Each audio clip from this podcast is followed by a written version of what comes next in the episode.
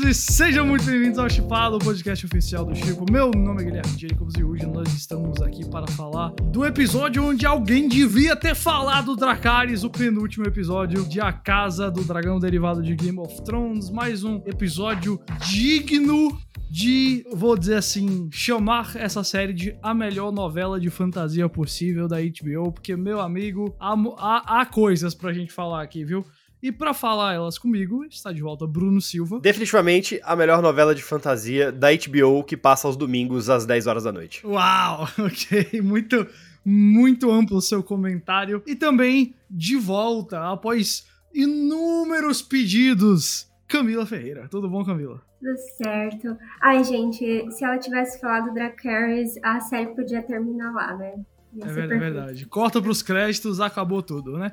A gente tá falando do quê? A gente tá falando do Conselho Verde, que é o nome do penúltimo episódio de A Casa do Dragão da, da primeira temporada, claro, já foi renovada. Mas, é, só é... recapitulando então, é um episódio que se passa inteiramente no núcleo ali da família Hightower Targaryen, né? Porque a gente tem os Targaryen Velaryon e a gente tem os Hightower Targaryen, né? A gente tá nessa, nesse núcleo Hightower hoje, todo mundo lá na Fortaleza Vermelha. E porque começa imediatamente após a morte do Viserys no episódio passado do Perry Considine. E com a Alicent crente ou cínica dizendo que nos últimos suspiros ele desejou que o Aegon fosse o rei e falando isso para todo mundo e claro o Otto Hightower, pai dela, interpretado pelo Reezy Fans, aproveitando esse momento para dar um golpe ali e assumir o trono com o Aegon. Só que o problema é que ninguém sabe onde tá o Aegon. Nessa briga começa, já vou adiantar aqui no comentário, uma disputa muito estranha de quem que acha ele primeiro, porque a Alicent se achar ele primeiro, acha que a, de alguma maneira isso vai impedir o Otto e a galera dele de executar o plano de tentar matar a Rhaenyra, enquanto o Otto quer achar o Aegon para botar ele no trono logo e matar a Rhaenyra. Não sei por que, que o plano de matar a Rhaenyra tá dependente ali do Aegon assumir de quem acha o Aegon primeiro, mas tudo bem, tem isso lá. E a gente tem um passeio pela, vamos dizer assim, pelo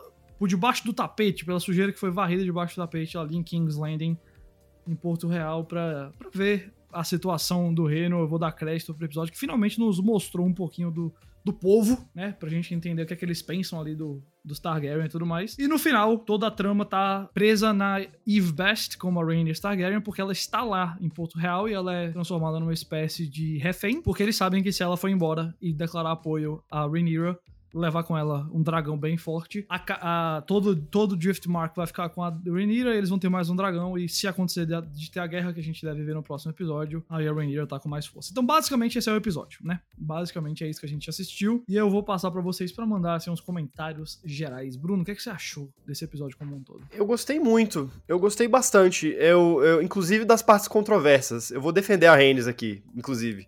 Hum, é, eu, eu acho que foi uma jogada muito inteligente da, da HBO, dos produtores, de todo mundo, de começar esse movimento, nessa né, disputa pelo Trono de Ferro, pelo lado que a gente viu menos na série até agora, né? Especialmente nessa, nessa, nesse último time skip, nesse último salto temporal, a história ficou muito focada na Renira, né? Muito focada na Renira, no, no, no, na aliança arranjada dela com Daemon, um pouquinho ali na situação dos filhos, né? Um pouquinho ali o Aemon de Aegon. E agora eu, eu gostei que, assim, é, a gente viu esse outro lado. Eu achei que foi uma maneira inteligente de, de, de começar essa disputa. Primeiro porque a gente não, não viu a Renine em nenhum momento, né? Ela, ela é uma sombra nesse episódio. Ela, a ausência dela, ela fica, né? Aquele negócio ali, todo mundo meio que tentando já tomar as primeiras medidas, pois sabe que ela vai, né? Vai, vai vir para tentar disputar isso também. Então eles tentam usar isso com sua vantagem. E principalmente eu acho que isso abriu espaço para ampliar mesmo, né? Assim, até foi o que tá, que tá escrito na crítica que tá lá no site do Chipo, né? Eu acho que abre um espaço legal para você ampliar ampliar não só o, o povo, Porto Real, como você falou, mas o elenco para além de Alicent e Rainira. Não que as duas, não que, não, não que a série não se baixe com as duas, as duas são ótimas, eu acho que elas vão continuar sendo protagonistas, mas eu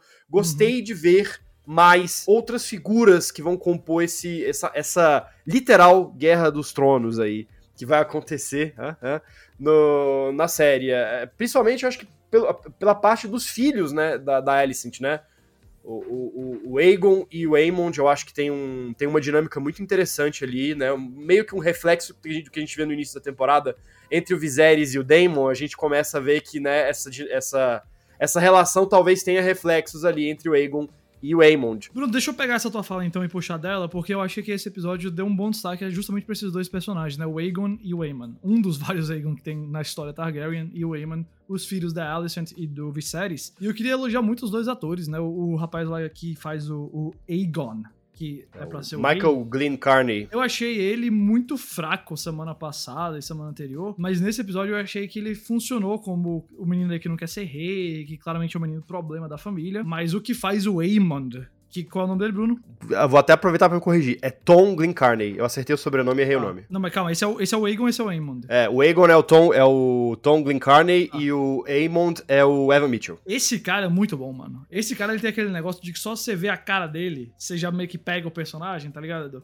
Ele tem aquele, aqueles lábios marcantes aqui, aquele queixo bem vilanesco, assim. E, rapaz, ele deixa o, o, o, o pra mim muito memorável logo de cara. É, então eu gostei muito deles darem foco pra esses dois personagens. Achei que foi, foi legal, foi divertido de tê-los. E, inclusive, um foco que precisa ser é. dado aos filhos da Renira, eu imagino. É. A, até uma coisa que eu interpretei um pouco diferente que você falou sobre o. Ah, hum. quem precisa. Quem vai.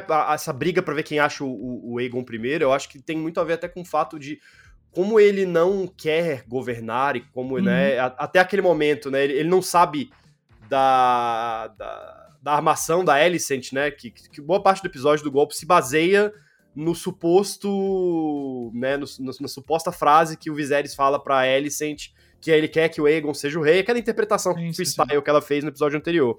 Então, é. como ele não sabe disso ainda, ele tá muito desiludido, né? E, Mas, ah, portanto, muito entendo. influenciável. Então, assim, quem, e... quem, quem, acha ele primeiro tem a oportunidade de se, de se, ah, okay. de se firmar como o principal conselheiro do Aegon ali naquele Mas momento. Você acha que, que se o Otto encontra Sim. ele, a primeira coisa que o Otto fala é tem que matar a Renira e aí ele vai pra frente com isso. Ele é, vai... acima de tudo, eu acho, eu acho que era uma disputa de poder, assim. Não, não só para ver se era para matar ou para poupar a Renira, mas para ver quem ia ser a figura que vai tutelar o Aegon nesse, pelo menos nesse início de reinado, né? É, eu não duvido da sua leitura, eu só acho que a série não faz o melhor trabalho de comunicar isso. Para mim fica um negócio meio só.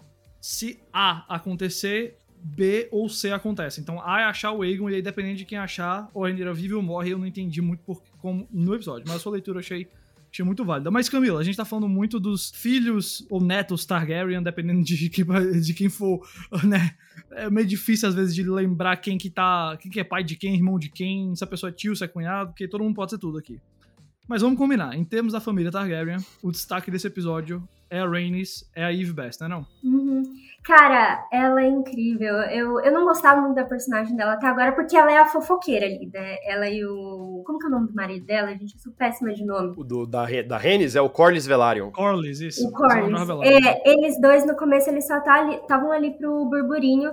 E eu acho que ela é uma figura muito importante, principalmente se a gente for pensar uma figura feminina que teve o trono roubado. E agora é, ela não quer que isso aconteça com a sobrinha dela. Isso, esse seu ponto eu achei ótimo, porque eu achei muito curioso a Alicent tentando apelar pra Rhaenys, dizendo, ó, me ajuda a roubar o trono de uma mulher, falando justamente você como mulher foi roubada do seu trono, né? E aí, obviamente, a reação da, da Rhaenys foi contra a Alicent, né? Continue, Camila. Uhum. É, mas sobre a Alicent, a gente percebeu nesse episódio que como ela é só mais uma peça ali pro jogo do Otto. Porque o cara, ele conseguiu manipular até a filha dele. A filha dele é, é tipo um caminho que ele pode ter para voltar ali no alto, ali no... Porque não é que ele, ele nunca vai ser rei, alguma coisa do tipo, né? Mas ele ele quer o poder, ele, ele quer Isso. governar de algum jeito, pelo, ou do lado de alguém.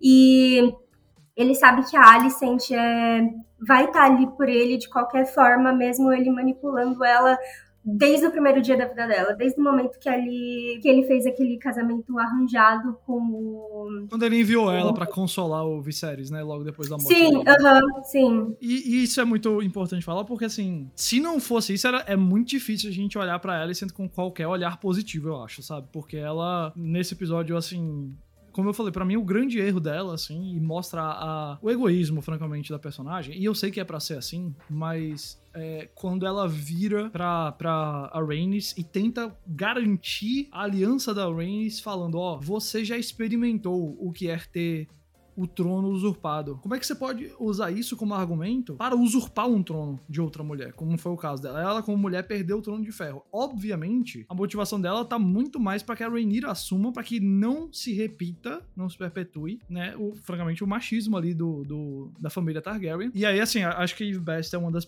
atrizes nesse episódio que mais, assim, me faz olhar pra Rhaenys com mais complexidade até do que o papel é, sabe? O papel não é tão complexo assim, mas quando você olha pro rosto dela, você consegue notar que tem um monte de pensamento passando pelo, pela mente dela, sabe? Tem muita coisa rolando ali dentro, e aí a gente sempre, eu acho que entende o personagem de uma maneira mais real quando o ator é capaz de fazer isso, e a Eve Best faz muito bem.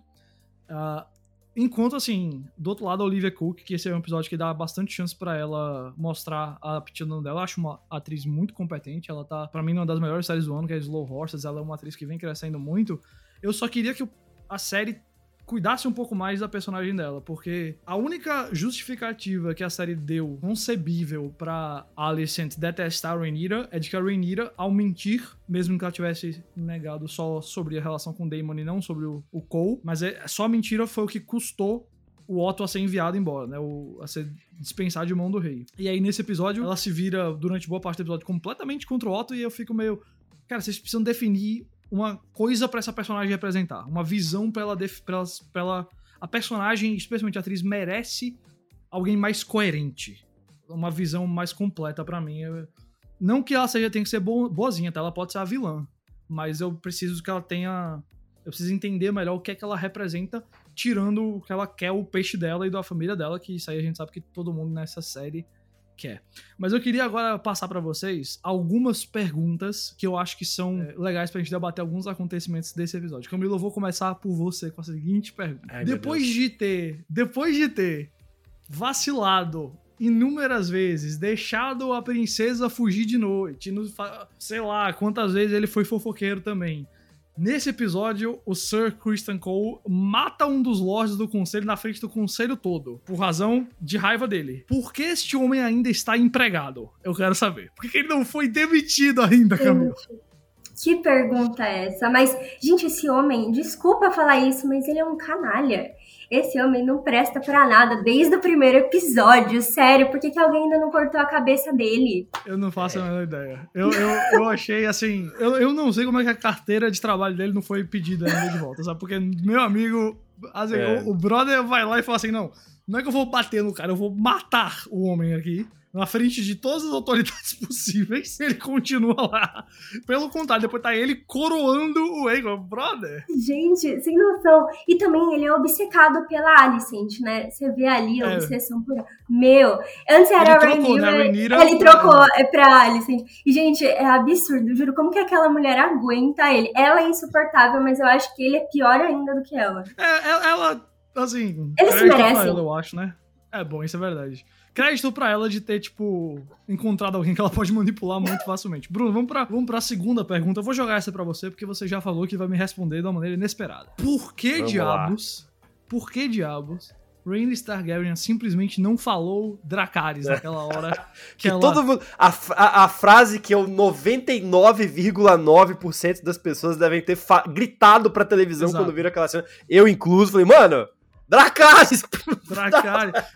Numa Mas... cena que, assim, é a cena da coroação do Aegon no final do episódio. Uma cena que, mais uma vez, ó, brother, os caras precisam trabalhar melhor esse CG aí, precisa trabalhar melhor essa tela. Eu sei que eles estão usando um negócio meio do Mandaloriano lá, o Volume. Brother, assim, você tem que fazer melhor, tá? Porque tá, virou uma massa cinzenta de pessoas num ambiente completamente artificial, mas aí tem um dragão que surge e a gente, mesmo com um CG mais ou menos, que eles escondem um dragão cheio de fumaça e destroços, mas ainda é legal ver o dragão surgindo ali do chão, né? Isso sempre vai ser bacana numa série como essa. E aí ela está montada no dragão, dragão apontado para todos os traidores ali. Se ela fala Dracarys, a série, como a Camila falou, corta pros créditos, Acaba. George R. Martin resu resumiu um livro inteiro em nove episódios acabou. Bruno, por que, que ela não Exato. falou da Caris? Por que ela não falou da Caris? Bom, primeiro de tudo, né?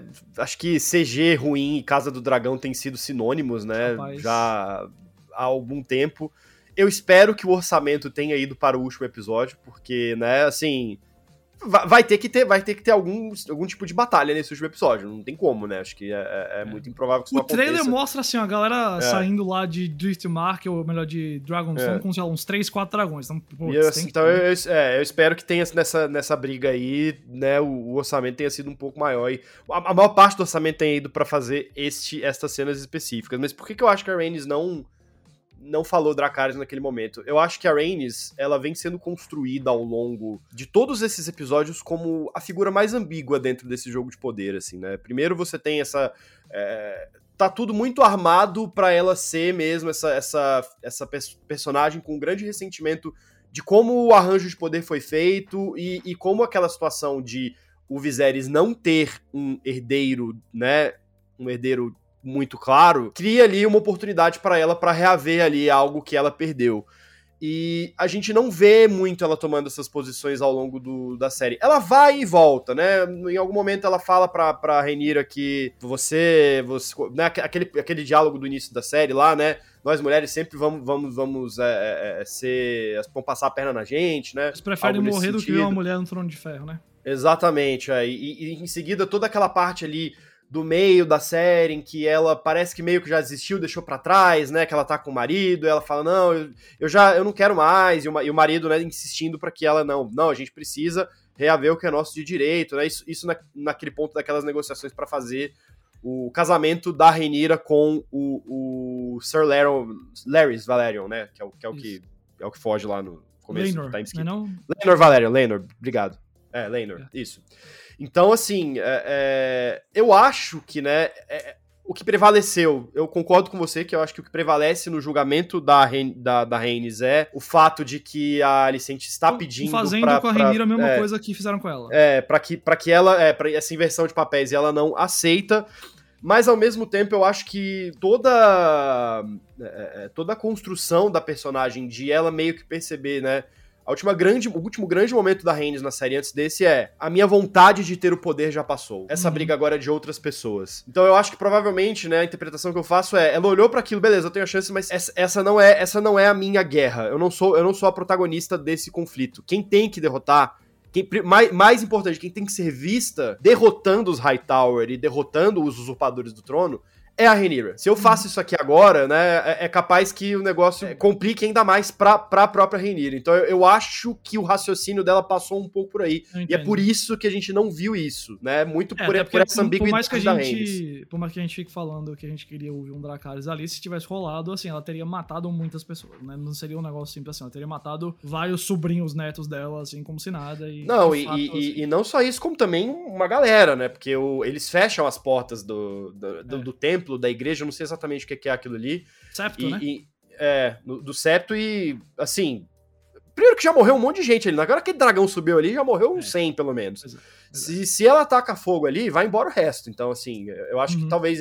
Não sei se esses cálculos normalmente em Game of Thrones não costumam muito ser levados em conta, né? Mas, é, de mas... novo, eu acho sua lógica muito boa. Eu só tenho curiosidade de ver, assim, como vai ser o papel dela no último episódio. Porque se ela depois estiver 100% presente como uma terceira aliada do Daemon e da Rhaenyra na briga, aí fica meio incoerente, né? Porque. Mas assim, eu entendo. Eu, eu acho que justifica e eu não acho que. O que gente, eu não achei nem um pouco incoerente com a personagem, porque eu acho que a Rhaenys, como a gente viu até agora, foi uma das pessoas mais equilibradas dessa série. Uma das pessoas que realmente vê o tabuleiro pelo que ele é. E eu não acho que ela se transformaria numa assassina em massa da noite pro dia, assim, sabe? Como se nada. Mas eu tenho uma terceira pergunta que essa eu vou jogar para mim, porque eu queria entender qual foi o propósito desse episódio de incorporar o Quentin Tarantino ali no Sir Larry Strong e botar ele com um fetiche de pé. Eu, assim, brother, olha, vejam só. Ele não, não é o primeiro e nem vai ser o último personagem que a gente viu numa série de Game of Thrones a ter uma tara que é a dele lá. Ele tem a tara dele. Brother, tenha sua tara. Fique lá à vontade com ela. Essa série, esse universo, aliás, já se mostrou várias vezes disposto a representar tais taras na televisão. O que eu não entendi é por que aquela cena de diálogo entre ele e a Alicent precisava acontecer através dele, vamos dizer assim, se entretendo ao olhar para os pés dela. Né? Essa coisa, assim, olha. A única leitura que eu acho concebível é que a Alicent sabe que ele gosta e faz aquilo para tentar manter ele na coleirinha. Ou que ele cobra aquilo ali como preço para que ele preste os serviços dela. Tudo bem, mesmo que você encontre uma lógica ali dentro do universo, que eu acho que é uma dessas, talvez mais pra segunda do que pra primeira opção. Eu não tenho certeza se a cena precisava daquilo. Eu achei que só distraiu, ficou distoante, ficou estranho, não comunicou bem a dinâmica de poder disso, disso tudo, só ficou meio que tipo. Vamos deixar esse cara meio estranho, tá ligado? Vamos transformar ele meio num creep aqui, um frequentador do 4chan, um hashtag release the Snyder Cut, tá ligado? Essa galera meio, meio estranha, porque, brother, assim, eu não entendi, tá? Eu não entendi. Eu fiquei esperando alguém falar. Esse episódio foi dedicado a Quentin Tarantino, sabe? Porque, meu amigo, eu não sei se vocês têm algo a comentar sobre a apreciação de Larry Strong por Pass, mas eu achei a pior cena do episódio, porque pra mim, é... de novo, não é. Traumatizante. É, não é que o personagem não pode ter os gostos dele, tá? E nem que. Mas não precisa mostrar. É, exato. Se for pra mostrar que pelo menos você debata esse gosto, ou explique por quê. Ou, sei lá, investigue como que isso afeta a relação deles. Como aconteceu foi, a cena acabou, e aí a cena continuou por mais um minuto só pra gente ver ele olhando lá pros pés dela e botando a mão nas calças. Porque é, o silêncio eu, de vocês eu, diz tudo, mas vai. Eu, eu, é, eu, acho que, eu acho que a cena ficou muito deslocada, assim, né? E é isso. Eu né? acho que esse lado, eu acho que esse lado todo, né? É, desse lado sexual do universo de Game of Thrones, ele tá, ele tá muito deslocado do, do, do todo, assim. Eu, às vezes eu sinto muito que, com exceção daquele episódio da iniciação sexual da Renira, que é um, um ponto importante para a história como um todo, né? Porque você desenvolve ali a relação é. dela com o Daemon, né? É. Você, você tem ela saindo do castelo e vendo, né? Vendo a realidade pela primeira vez. A impressão que eu tenho é que eles colocam essas cenas meio que como uma. para lembrar as pessoas que, olha, esse lado de Game of Thrones aqui não foi esquecido, tá? Olha aqui, olha aqui um fetiche de pé para vocês. Tipo, não sei. É, eu, eu acho que eu acho Eles meio, parecem meio ter feito assim. uma correção de curso muito extrema em relação à sexualidade do, da série original. Em, em, grande parte, eu acho com razão, porque o tratamento de personagens femininas muitas vezes era grotesco na série original. Mas é, me parece que eles são tão afastados desse tipo de material que quando eles encaram, realmente, com exceção do episódio da Rhaenyra é, indo com o Daemon pra cidade eles não parecem ter muito tato para isso. Eles parecem ficar meio incertos de como abordar essas questões. Então, achei muito estranho. De novo, o problema não é ter um personagem que tem essa tara. O problema é só que a, a, inserção daquela informação naquela cena não contribui em nada, só distrai a gente de tudo. Então eu achei muito, muito bizarro. Mas, bom, pessoal, só tem mais um episódio. Domingo que vem a gente encerra essa série. Então a gente certamente domingo que vem fala com mais detalhes sobre a temporada como um todo, tá certo? Então, do segundo, começo da semana que vem vocês vão ter o chipado aqui para você que tá nos assistindo, nos ouvindo no YouTube como podcast sobre o final de A Casa do Dragão. Essa semana a gente vai voltar ainda com um episódio na sexta-feira com spoilers de Adão Negro. Já vai ter tempo de você assistir o filme sai na quinta. O episódio vai ter uma parte sem spoilers, uma parte com spoilers de Adão Negro no filme da DC Comics que a gente já viu lá com o Dwayne Johnson, tá certo? Mas até lá eu queria agradecer você, Bruno, queria agradecer você, Camila, por mais uma conversa aqui sobre a Casa do Dragão. E a gente volta semana que vem com sorte para falar sobre quem gritou Dracarys nessa série na hora certa, tá bom? Valeu, pessoal, por ter nos assistido e até o próximo Chipado.